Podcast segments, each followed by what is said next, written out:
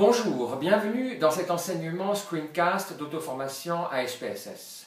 Si vous êtes étudiant en sciences humaines ou si vous avez affaire avec des objets qui touchent aux sciences humaines de près ou de loin, vous avez peut-être buté une fois ou l'autre à la lecture des résultats statistiques de certaines études. Dans ce cours, nous aimerions vous donner les moyens de dépasser ce malaise de la manière la plus conviviale possible.